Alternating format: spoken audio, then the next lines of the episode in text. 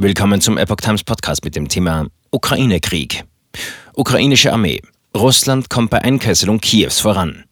Ein Artikel von Epoch Times vom 10. März 2022.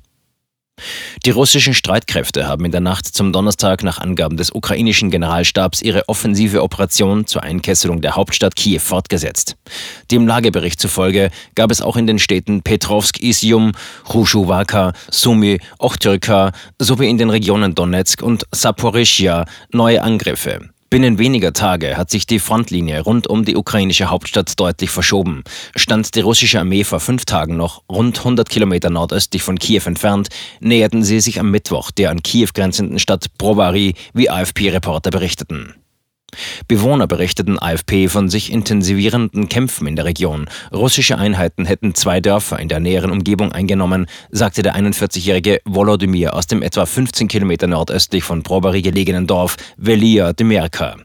Der Leiter der Militärverwaltung der Region Sumy, Dmytro Tschiwitzki, teilte am Donnerstag mit, dass bei einem nächtlichen Bombenangriff in Velika Pysarivka zwei Frauen und ein 13-jähriger Junge getötet worden seien.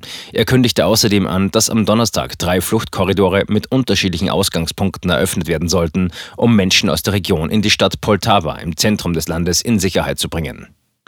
Der ukrainische Präsident Volodymyr Zelensky hatte am Mittwochabend in einer Videoansprache erklärt, dass an dem Tag mindestens 35.000 Zivilisten nach lokalen Waffenruhen die umkämpften Städte Sumy im Nordosten, Enerhoda im Südosten und Gebiete um die Hauptstadt Kiew verlassen konnten. Er hoffte, dass die Evakuierungen am Donnerstag fortgesetzt werden können. Demnach sollten zusätzliche Routen aus den Städten Mariupol, Volnowacha im Südosten und Isium in der Ostukraine vereinbart werden. Insgesamt sind mittlerweile nach UN-Angaben rund 2,2 Millionen Menschen vor dem Krieg aus der Ukraine geflohen.